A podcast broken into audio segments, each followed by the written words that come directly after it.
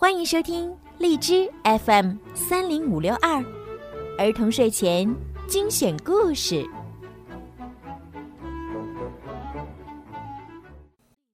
马德琳的救命狗，在巴黎的一栋爬满了藤萝的老房子里，住着十二个小姑娘。她们总是排成笔直的两行。他们九点半离开老房子时，无论是下雨天还是晴天，都是排成笔直的两行。最小的一个小姑娘叫马德琳。她不怕老鼠，她喜欢冬天、雪花还有冰。即使在动物园看到凶猛的老虎，马德琳也会冲着它说。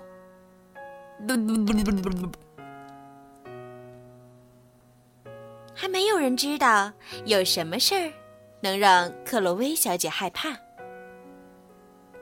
直到有一天，马德琳滑了一跤，掉进了河里。可怜的马德琳就要被淹死了。幸亏一只狗跑来，它仰着头游到了马德琳身边。把他从龙王爷那里救了出来。从现在起，我希望你能听我的话。”克洛威小姐说，“快把这杯菊花茶喝下吧。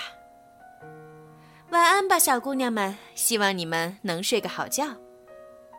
晚安，晚安，亲爱的克洛威小姐。”克洛威小姐关上了灯。但是他刚一离开，屋子里就炸开了锅。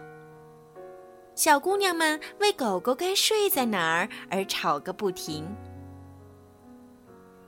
看，这个新来的学生是多么聪明而乐于助人。狗狗喜欢饼干、牛奶和牛肉。大家还给它起了个名字——吉娜维夫小姐。她能唱歌。甚至能跟大家交谈，还喜欢每天出去散步。很快冬天来了，外面雪花纷飞，屋子里却温暖而舒适。就这样，不知不觉的过去了六个月。五月的第一天马上就要到了。每年的这一天，大家都会特别紧张，因为在这一天，学校的董事们会来到这里进行每年的例行检查。检查细致极了，这让每个人都感到难过。咚咚，那是什么东西？咚咚。出来让我看看！我的老天爷，竟然是一只狗！不是有规定说不允许把狗带进学校吗？克罗威小姐，快把它赶走，请快一点儿。董事会的主席说：“好的，但是孩子们真的很喜欢它。”克罗威小姐说：“请不要赶它走，好吗？”我敢说，斯斯菲斯大人说：“我的意思是，年轻的女孩拥抱这种身份不明的物种，实在是一种耻辱。”你走吧，快跑！嘘，赶紧离开，不许再回来！突然，马德琳跳到了一把椅子上。哼，斯斯菲斯大人。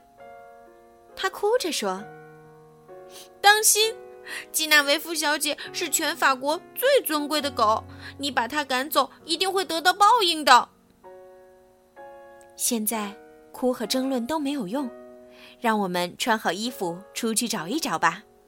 我们越快准备好，越快出去找，就越能早点把吉纳维夫小姐找到。”克洛威小姐说。他们东瞧瞧，西看看，四处寻找。他们寻遍了狗狗可能会去的每一个角落。他们在每一个地方呼喊着它的名字，但是都没有得到他们想要的回应。就连警官们都说：“我们确实从没见过长得像吉纳维夫的狗。”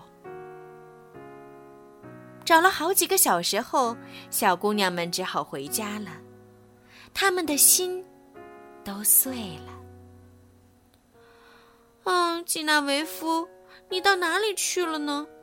吉纳维夫，快点回到我身边来吧！马德琳在心里这样喊着。到了半夜，克洛威小姐突然打开了灯，然后自言自语着，好像有什么不对劲儿。原来吉娜维夫小姐就趴在门外，古老的街灯正将温暖的亮光映照在她身上。大家争着抚摸她，给她喂吃的，然后每个人都回到自己的床上准备睡觉。晚安，小姑娘们，希望你们能睡个好觉。晚安，晚安，亲爱的克洛威小姐。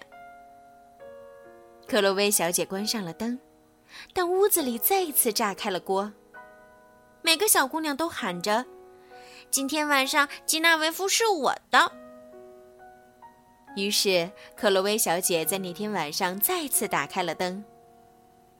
因为担心出了大事，她跑得飞快，而且越跑越快。如果再出现关于吉娜维夫的争吵，那么抱歉，她就必须离开这里了。克洛威小姐严厉地说：“骚乱结束了，四周突然静悄悄的。但是那天晚上，克洛威小姐又第三次把灯打开了。这一次，她却惊奇地发现，突然多出来了十二只狗宝宝，足够小姑娘们每人牵着一只，出去散步了。”好啦，小朋友们，今天的故事就听到这儿了。怎么样，喜欢今天小鱼姐姐为你们讲的故事吗？明天呀，小鱼姐姐依然会给你们讲好听的故事，陪伴你们入睡。如果你们喜欢小鱼姐姐的故事，可以搜索公众号“儿童睡前精选故事”来听更多。当然，也希望你们可以多多的转发给你们的好朋友，让更多的小朋友可以听到小鱼姐姐的声音吧。